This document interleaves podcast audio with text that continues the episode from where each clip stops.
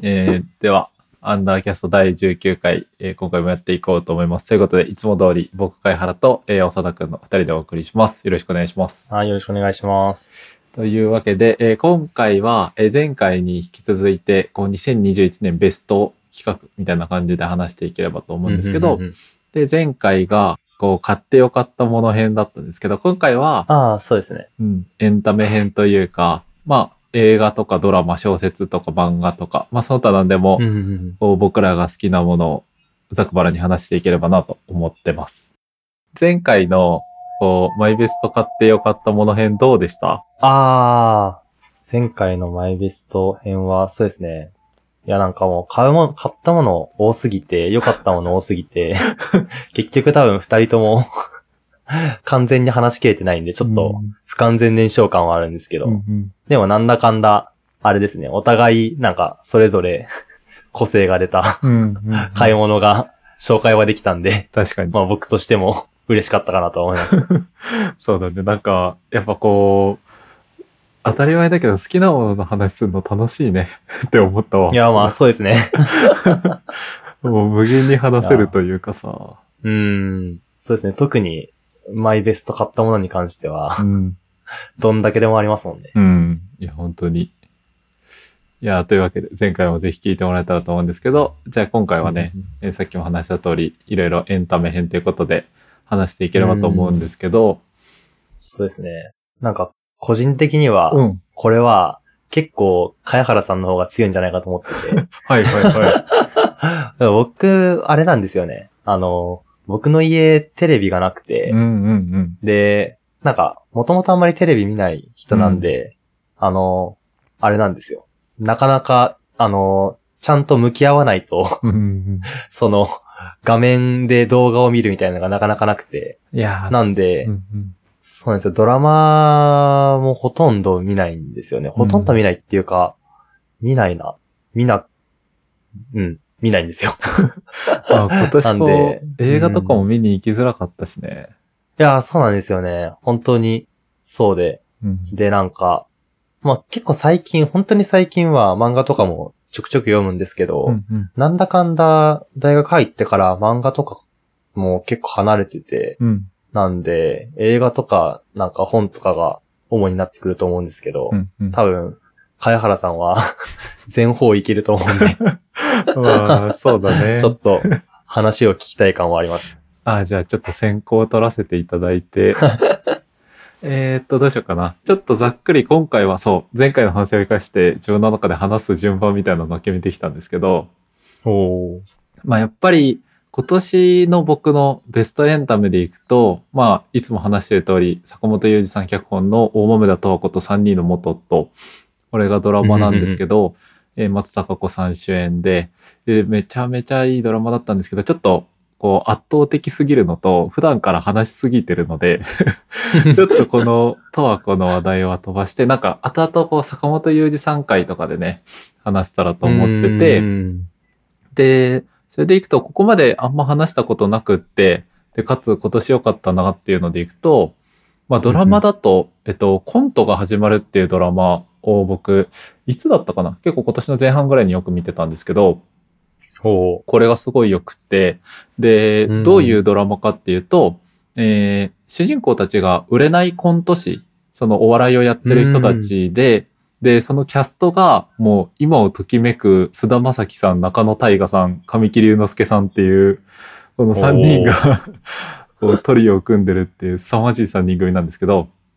うんで、その3人組が、えー学生の頃からこうずっと3人でお笑いやってて、でもまあ全然売れなくって、で、その結成するときに、こう親とかを説得するために10年経って売れなかったらお笑いやめるっていう約束をしてて、うん。で、実際、こう大人になってその10年が経って、もうお笑いをやめなきゃいけないってなってっていう話なんですけど、うん。いやそうですね。まずこのキャストのところでお話しすると、そのさっきの3人と、あと、こう、ヒロイン役として有村架純さんが出るんですけど、このみんなが、4人とも93年生まれで、で、全員28歳で、かつ役も全員28歳なんですよ。うん。なんかこ、の、ちゃんとなんていうのかな、年を揃えて、で、かつ役との、こう、年も揃えるみたいなところの、なんかそのちょっとこだわりとかが、オタク心に来るというか、いいよねってなるのと、なるほど、なるほど。えーそうなんですね。この人たち全員28歳なんですね。そうそうそう、ためなんです。えーなんか、あれですね。神木隆之介さん、うん。なんか子役とかもやってましたよね。あ、そうそうそなんか、なんで、謎に年上のイメージがあるんですけど、う。いや、そう意外とだから28歳なんですね。うん。みんなやっぱこう、売れ出したタイミングが違うから、あ、一緒なんだってなるよね、ここは。うん。すごいな、93年生まれ。いや、すごいよね。で、そうだね。お話でいくと、その、さっきも話した通り、こう、売れないコント師たちの話なんですけど、うん。なんで、こう、描いてるものとしては、一言で言うと、青春が終わっていく様を描いてるドラマだなと僕は思ってて、だからこう、ずっと3人で楽しくワイワイやってきたけど、もういい加減現実を見なきゃいけなくって、でうん、も、こう、これまで過ごしてきたモラトリアムからなかなか抜け出せなくってみたいなとことかもあったり、で逆に、うん、こう、一歩先に踏み出した人への、まあある種劣等感みたいなのとか、こう、ついていけない焦りみたいなのがあったりっていうのがあって、うん、でその青春が終わりゆく、ゆく様を描くっていうとこだけでもすごくいいのに、なんかその描き方がすごくいいなと思ってて、なんか結構ドラマって、こう、なんていうか、割と脚色しがちというか、すごいはっきりとした展開が好まれるなと思ってて、ど。うん。だから例えば一般的なドラマでこの話をやるんだとしたら、例えばこううんライバルのコント師が出てきて、で、そいつらとやり合って、で、なんかこう、うん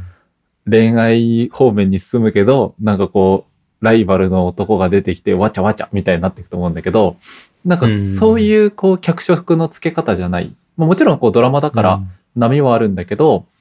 こう、無理な脚色をしないからこそ、その、なんていうのかな、青春の終わっていく様っていう、ある種地味なんだけど、すごいこう、うん。繊細な動きがある、こう、ドラマをしっかりと映せてるっていうか、うん。なんかその、ある種、まあ言ってしまえば、凹凸があんまりない、こう展開がそんなになうん。いドラマではあるんだけど、なんかその、こう、展開のなさというか、ちゃんと描いていこうみたいなところがすごくいいなと思って、なるほど、なるほど。なんか、そういうの昔の短歌とかばかりなかったでした？っ ああ、あったかも。け すごいそれを感じました、今。やっぱ和心なのかな。なんかあれですね。うんなんか青春で思い出すと、なんか僕が、あの、結構前、結構前っていうか何回目だろうな、忘れちゃったんですけど、うん本当に始めた、ポッドキャスト始めたての時に、うんあの、サマーフィルムに乗ってのああ、話はい。したじゃないですか。うん。あれも、まあ言っちゃ青春映画みたいな感じで、まあドラマと映画でちょっと違うことは違うんですけど、うんみたいな感じなんですけど、なんか、あれですね。あれは、なんかどっちかっていうと、なんか僕もなんか青春ドラマバチバチのザ青春演が王道みたいなのあんまり好きじゃなくてうみたいな話を多分あの時もしたと思うんですけど、うん。なんか、その青春の王道から外れた、なんか、その、枯れゆく様とか、うん。その、青青春かけるなんかで、なんか、もっと違うものを表現したりみたいなのが、うんなんか、二人とも好きなのかもしれないですね。いやー、そうだね。枯れゆく様ってすごい言い得て妙だと思うわ。うん、なんか、ちょっと、これ聞いて普通に見たくなりました。うん。コントが始まる。いや、なんかちょくちょく、なんか名前は見たことあるんですよね、多分。うんその SNS とかで。うん。でも、結局見れてなかったんで、ちょっと見てみようかな。おすすめです。ありがとうございます。じゃあ、続いて、次は長田くんのターンで。僕のターンですか？うんいやー、どうしようかな。えーっと、あ、じゃあちょっと、まとめて、二つ、二つっていうかなんかちょっと流れに乗って二つ軽くうん。うん。いこうと思うんですけど。はい。なんか、一つ目が、えっと、ライトハウスっていう映画があって、うん。うん。えっと、これは、いつだったっけな？ちょっと時期忘れちゃったんですけど、うんなんか、僕が、まあ、京都に友達がいて、うん結構仲いい友達がいて、その友達家遊びに行った時に、なんか、その京都で見た たまたま見た映画なんですけど、うんうん。なんか、前々から、まあ、多少は見たいな、みたいなことを思ってて、で、たまたま時間があって、京都の映画館で、で、なんか学生がめちゃめちゃ安くて、えー、そこの映画館が。それで、なんか映画って見たみたいな感じなんですけど、なんか、僕のサイトにもなんかレビューみたいなの多少書いたんですけど、うんなんか、このライトハウス作ってる、まあ、配給が A24 っていう、うん。まあ、今を輝く映画の制作会社なんですけど、うんまあそれってだけで結構個人的にはもう見るしかないっていう感じで見たんですけど、うん。なんか、この A24、なんて言うんですかね、なんか、多分、その、どれも彼も王道映画みたいな、多分ハリウッドとかみたいな感じの作り方はしないけど、うん。うん。なんか、そこの側面というか、なんかさっきも貝原さんが話したと思うんですけど、なんか、なんて言うんだろうな。その、ストーリーの中の違う面をすごい、なんか、にスポットライト当てるじゃないですけど、うんうんなんかうまく見せるのがめちゃめちゃうまいうん。会社で、っていうのはまあ前作品に思ってて、うん。で、このライトハウスは、なんか、その、まずモノクロなんですよね。モノクロで、えっと、ほぼ正方形みたいな、えっと、画面サイズしかなくて、まあ、映画館で見ると、超小さいんですけど、うんうん。なんかそこをなんか覗き込むみたいな感じで見る映画で、で、なんか、うん、これとい、これといったっていうか、なんかセリフとかも結構少なめで、うん。登場人物、登場人物がほぼ二人しか出てこないんで、うん。なんか、その二人の会話をき聞いて、なんか覗き見してるみたいな感じなんですけど、なんか、うーん、その映画の中にめちゃくちゃなんか、その神話とか有名な作品、絵画作品とかの、えっと、オマージュみたいなのがたくさん散りばめられてて、うんうん。で、なんか、それが、えっと、公式サイトとかに、まあ、見た後、なんか、そのパスワード入れると見れるみたいなのがあって、そこで見た後ネタバレを見たんですけど、うんなんか、めちゃめちゃその、監督の、その、いろんな、なんか教養というか、うんうんうん。本当に、その映画だけじゃなくて、いろんなこと好きなんだな、みたいなのが、めちゃめちゃ伝わってきて、うん。超絶いい映画だったっていうのがあって、うん。で、まあこれにちょっとつながる話ではあるかもしれないんですけど、うんなんか、その A24 が、なんか、えっと、まあ結構有名な監督でアリアスターっていう監督がいて、うんえっと、ヘレディタリーとか、うんミッドソマーとかの映画作った、まあ、なんか、なんて言うんだろうな。一応、作品のなんか、その世間、世間からっていうか、他からの評価としてはホラー映画ってよく言われるんですけど、うんうん。なんか監督はホラーじゃないって言ってるらしいんですけど、なんかその監督がいて、で、そのホラー映画、ホラー映画って言っていいのかわかんないんですけど、ちょっともうホラー映画って言いますね。うん。そのホラー映画が、まあ僕、もう周りの人も結構好きな人が多くて、うん。っていうのがあって、そのホラー映画結構好きで見てるんですけど、なんか、そのホラー映画も、なんか、よくあるホラー映画じゃなくて、なんか、なんて言うんだろうな。その、うーん、なんか、めちゃめちゃ全然うまく言えないんですけど、うんなんかゾッとするでもないし、うん。なんか、すごい恐怖し、恐怖心を煽られるっていうかなんか、うんよくあ。るジェイソンフレディみたいな恐怖感でもないし、ああ。うーん、なんて言うんだろうな。なんか、本当に奇妙みたいな感じのああ。感覚にななる、そのホラー映画が多くて、みたいなのがあったんですけど、うん。まあそれにすごい近しいものを感じた作品で、Amazon プライムの作品で、ゼムっていう、うん。まあホラースリラーのドラマみたいなやつがあって、うん。これがめちゃめちゃ個人的には面白くて、うん。超良かったっていう話ですね。えー。これもなんか、まあ、本当にホラーなんですけど、ホラー、スリラーなんですけど、なんか、まあ、えっ、と、黒人の人が、まあその街に越してきて、うんそこの、えっ、と、街がまあ白人の街みたいな感じになってて、なんで、あれですね、多分、あの、一緒に見たグラントリノのうんうん。逆バージョンみたいな感じですかね。ああ。それはなるほど、白人が、えっと、その人おじさん、おじいさんがマイノリティで、周りが、えっと、中国から移民してきた人みたいな感じなんですけど、うんそのゼムは、周りが白人で、黒人が移住してきて、みたいな感じで、うんうん。その中でいろんな事件が巻き起こるみたいな感じなんですけど、それもなんか、すごい恐怖心をめちゃめちゃおられるってわけでもないし、なんか、ゾッとするタイミングが来て、うわってなるわけでもないけど、なんかすごい奇妙な、なんか、居心地が悪いって 言ったらなんですけど、うんうんうん。なんかそういう感じの、なんかざわざわ感があってすごい面白かったっていうのがあって、ちょっと一気に紹介しちゃったんですけど、この二つが僕は2021 マイベストエンタメの中に選ばれた2作品ですね。なるほど。いや、いいホラーっていいですよね。いやー、そうなんですよね。なんかホラー、うん。なんかホラー、正直僕、高校とか中学の時は、まあそんなに好きじゃなくて、うんうん。まあ、なんか、なんでかっていうと、うーん、なんか、怖い、もちろん怖いんですけど、うん。なんか、その、怖い、怖さの味というかなんか、怖いの種類が、なんか、その日本、日本の怖いの感じ、呪いとかの怖いの感じと、なんか、海外のアメリカ映画のそういう、なんか、なんて言うんだろうな、宗教的な怖さみたいうんうん。な、悪魔とか、えっと、エクソシストとかなんかそういう感じの怖さで、なんかすごい2種類で二分化しちゃってるなって思ってて、うんうん。なんか、それのどっちかのジャンルにしか当てはまらないホラーしかほとんど見てこれてなくて、うんなんで結構飽きちゃってたんですけど、うんうん。なんか最近になって結構普通にちゃんと映画館でやってたり、すごい評価されてる映画とかも、なんかそういう、なんて言うんだろうな、ホラーとかゾワゾワするって感じよりはなんかその奇妙さっていうか違和感みたいなのが、なんか伝わってくるみたいなものが多くて、うん。個人的には最近のホラー超いい感じだと思います。うーん。なるほど。え、あのーそうだね。なんか、いいホラーでいくと、映画じゃないんだけど、ゲームの PT ってゲーム知ってますか？PT ですか？うん。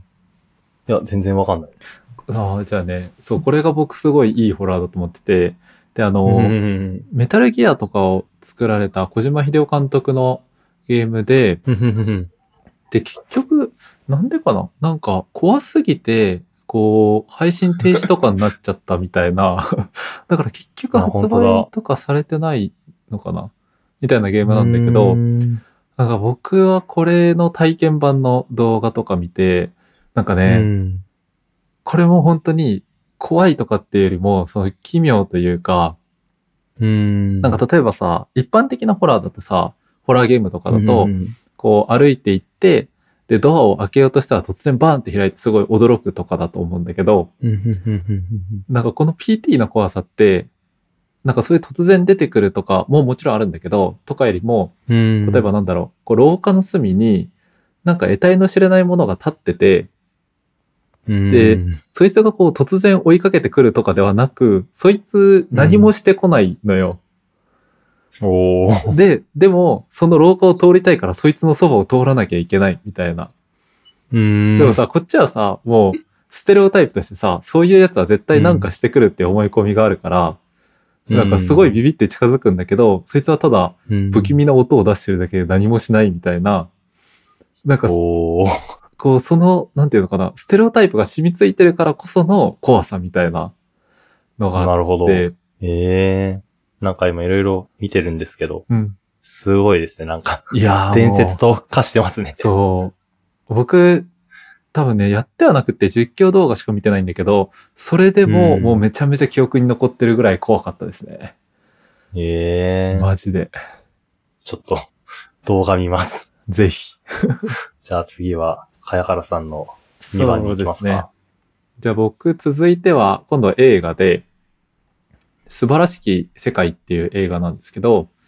えーうん。これも今年公開で、で、監督が西川宮監督っていう、えーうん。代表作で言うと、まあ、直近1個前が長い言い訳とか夢を売る二人とかを監督されてて、うん。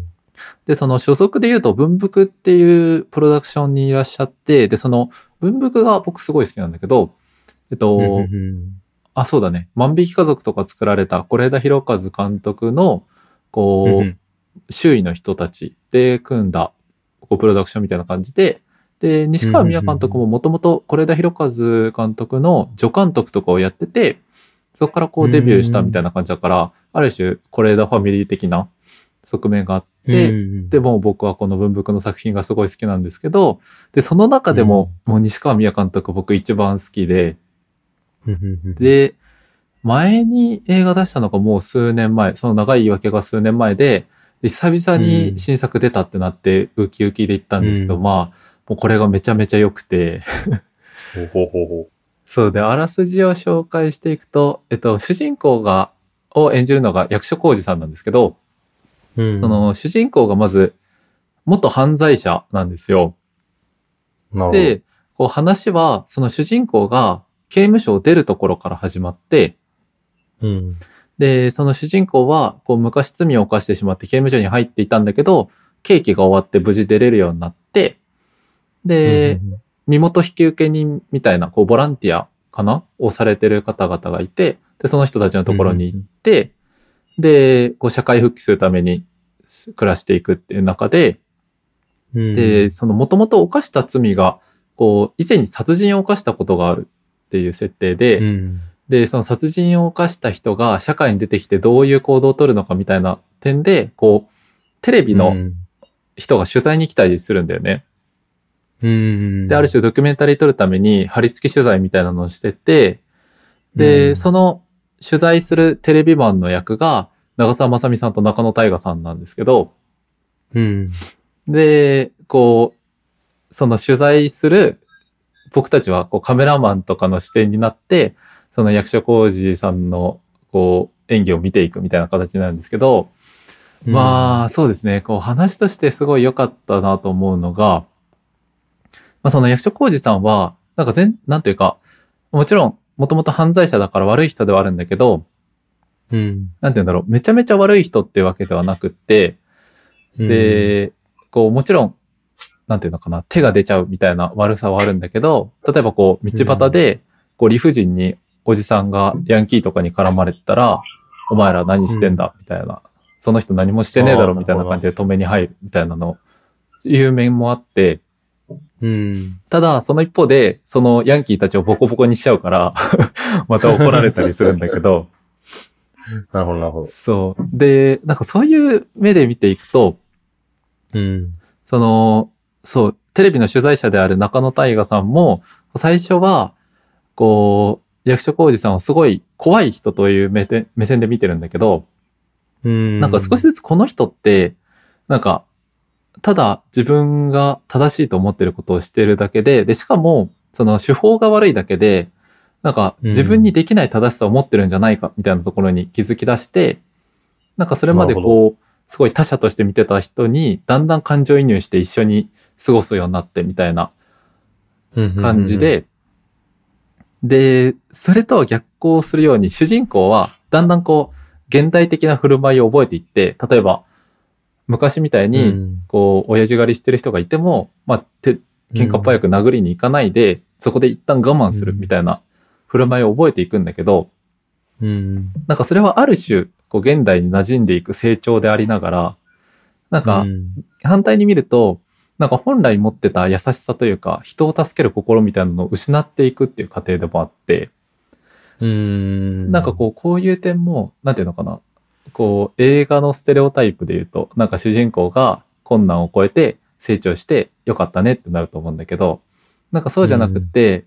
ある種成長もしながら、ある種こう、対価というか、良かったものを失っていくプロセスもあって、ただそれでもこう、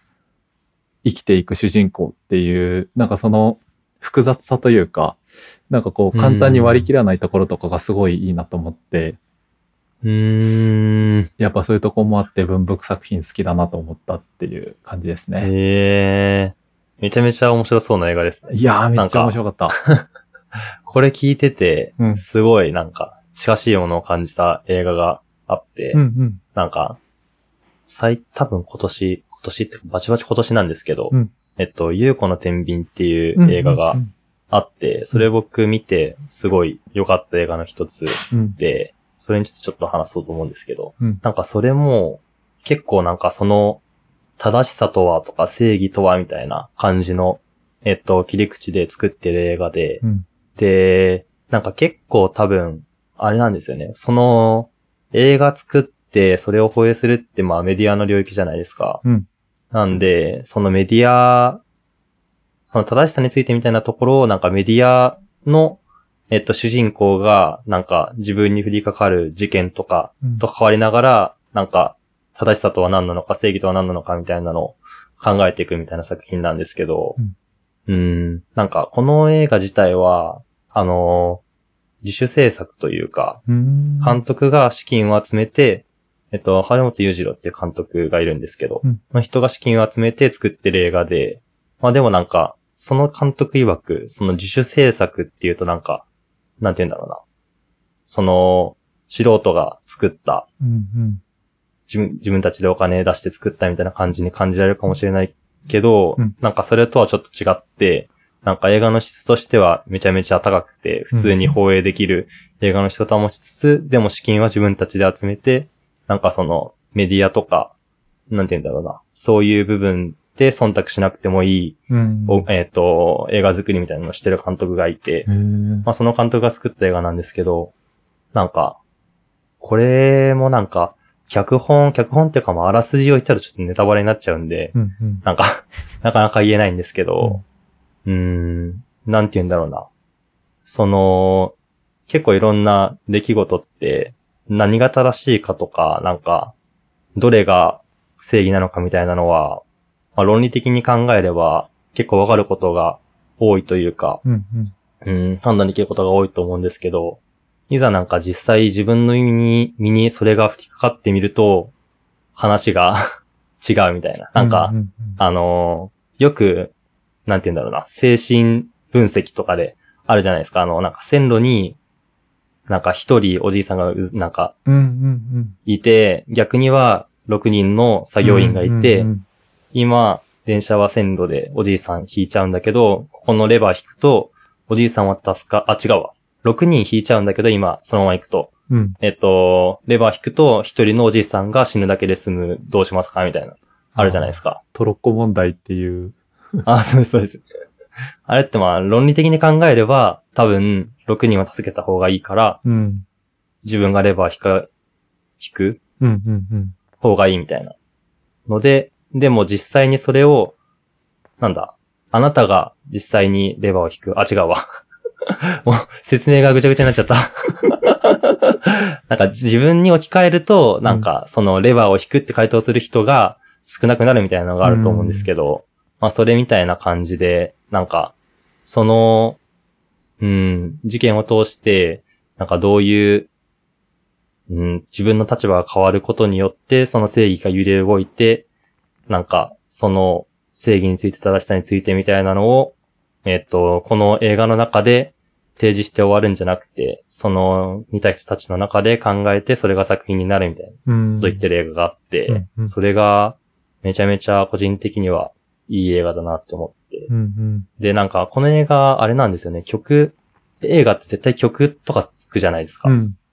エンドロールに曲流れたり、うん。うん。みまあ劇中に曲流れたりみたいなのがあるんですけど、これはなんか曲が一曲もなくて、なんか、うーん、なんかその部分でも結構なんか監督の 気持ちがあるらしくて、うん。うん、なんかすごいこだわって作られた映画で、個人的にはかなり2021年良かった映画です。うん。すごい、なんか僕も見たくなりましたね、今ので。ぜひ、見ていただきたいですね、これは。ちょっと見れるとこ探してみます。お願いします。じゃあ、次は、3番ですか？あ、また僕行く？長田くんのターンかと思ってた。あ、いいんですか？僕のターン。うん。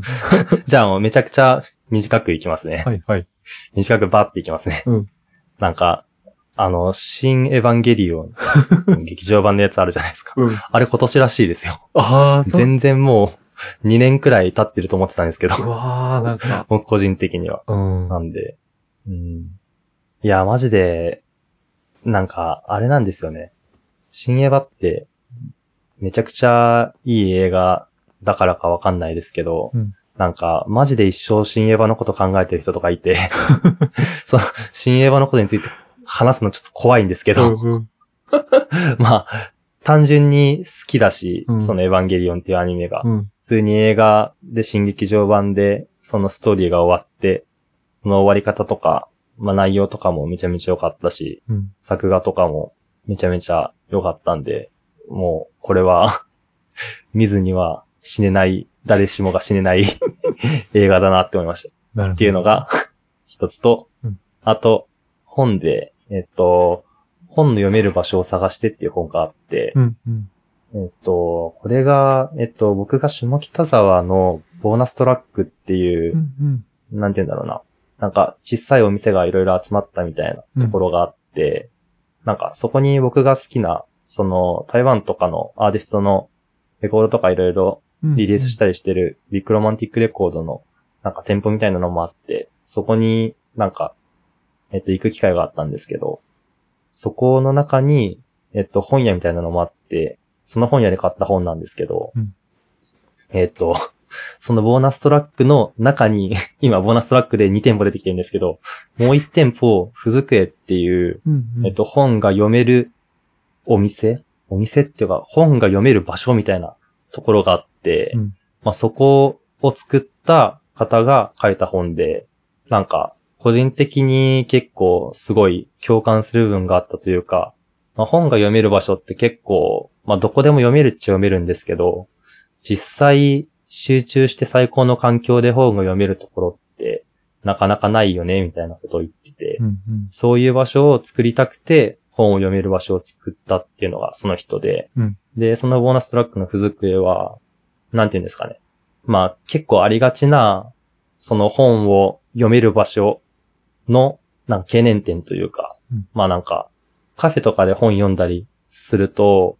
まあ長時間いるんで、なんかたくさん飲み物とか頼まないと、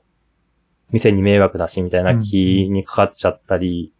あとは、まあ単純に、そのカフェ別にみんな本読んでるわけじゃないんで、うん。いろいろ話し声だとかタイピング音だとか、そういうのが気になってみたいなのもあるし、みたいなのをいろいろその個人のなんか体験とかから考えてくれてて、うんその本を読める最高の場所を提供したお店を作りましたっていう お話なんですけど、うん。うん。なんか、その本を読める場所っていうのを結構追求する心意気というか、その過程とかっていうのも、なんか個人的に結構共感できる部分が多くて、ああ、それめちゃめちゃわかるわ、みたいなのが読んでてかなりあったんで、うん。これはいい本でした。僕の気持ちを結構代弁してくれる本でした。うん。なるほどね。ちょうど先週の土曜にボーナストラック行って、あ、本当ですか？うん。ビッグロマンティックでルーローハン食べてきた。いいですうね。ん。美味しかったです。いやー結局ビッグロマンティックなんか、あれなんですよね。カセット買ったり、うんレコード買ったり、CD 買ったりっていうくらいで、うんなんか、ご飯毎回食べれないんですよね。ああ、じゃあ今度ぜひ行きましょう。う。ぜひ行きましょう。じゃあ、お返しします。はい。じゃあ、これが最後かな。僕のすね。3つ目の作品が、えー、最愛っていう、今まさに放送してるドラマなんですけど、うん。いや、もう、めちゃめちゃいいんですよ。本当にドラマ好きですね。そうだね。いや、でもめちゃめちゃドラマ見てるってタイプよりは、なんかこう、うん良さそうなのがあったら、僕もあんまテレビ見ないんで TVer とかネットで見るタイプなんですけど、おもう最愛も TVer なりで追ってて、ーうん。で、話としては、うーんと、まあ、そうだね。先に、こう、の最愛っていうドラマが、えっと、昔、僕が高校3年生ぐらいの時かな、に、エンドのためにっていうドラマをやってたんですけど、うん。なんかそのドラマも僕好きで、で、その作ったスタッフさんが再集結して作ったドラマらしくって、で、実際こう見てると、その音楽作ってる方も一緒だから、あ、そうう、ん横山さんという方なんだけど、あ、あの時のこう音楽がまたみたいな、そういうのもあったりして、で、話としてはその N のためにとちょっと近くって、なんか大きなテーマとして、こう、なんて言うんだろう。ある種ミステリーとかサスペンスにちょっと近いんだけど、うん。そのミステリーとかに加えて、罪の共有みたいなテーマがあって、でうん絵のためにと近いポイントとして、こう主人公が幼い頃というか、ある程度年が若い頃に、まあ、ある事件が起こって、で、そこに関して、こうその事件の全貌はわからないけど、おそらく自分の、こう、愛する人だったり家族がその事件に関わってるってことに主人公は気づいてて、うん。ただその事件のこう犯人になってほしくないからその他の人の罪を黙ってるみたいなのが主人公で、で、うん。その事件についてどんどん全貌が明らかになってみたいな話なんですけど、なんかやっぱこう、エモいですよね。罪の共有とか、秘密の共有って。うん。そうですね。っていうのと、あとこう。そうう、ん主題歌が宇多田ヒカルさんの君に夢中っていう曲なんですけど、もうこの曲がめちゃめちゃ良くて、なるほど。こまあ、う、宇多田ヒカルですからね。そう。まあもうそらそうって感じなんだけど、エヴァの、ああ、そうだまあ主題ね。歌も、うん。代々宇多田ヒカルで。確かに、いや、もう、繋がってる。すごいですよね。宇多田ヒカルは。いや、ね、毎週こう、終盤に、こう、いいシーンとかをバンって来た瞬間に、その、君に夢中のイントロが流れ出して、こう、うんうんうんエンディングに入っていくんですけども、そのね、イントロのピアノが流れてきた瞬間に、うわーってなる。なるほど。やっぱ、いやすごい。いや、でも、宇多田ヒカルは、うわってなりますよ。うん。いや、やっぱ、宇多田ヒカルはすごい。なんかあれですよね。あの、美空ひばりとか、AI 美空ひばりみたいな、うんあったじゃないですか。うんなんか、多分、僕たちの代の AI うん。うん歌手は宇多田ヒカルに ああ、確かに。そなりそうですね。いや、それくらいなんか、世代を超えてじゃないですけど。一生、全員いいって言ってる 曲を作り続ける人ですね。AI 宇多田ヒカルか。楽しみだな。なんか、そうですね。もっと、歌、真似るだけじゃなくてなんか、違う機能もついてたらちょっと面白いですけど。その尊厳的にどうなのかみたいなのありますけど。まあまあまあ。まあでもやっぱ、宇多田ヒカルさんといえば結構ツイッターの印象あるんで、AI もツイートしてくれるんじゃないですか。確かに。楽しみですね。うん。いやー、じゃあ一旦そんな感じかな。そうですね。というわけで、えー今回も僕らの2021年マイベストで、で今回エンタメ編ということで、えードラマや映画紹介していきました。まあもう本当にここでおすすめした作品はすごい僕ら好きなものなんでよかったら皆さんもぜひ見てもらえたらいいなと思います。ということで今回もありがとうございました。ありがとうございました。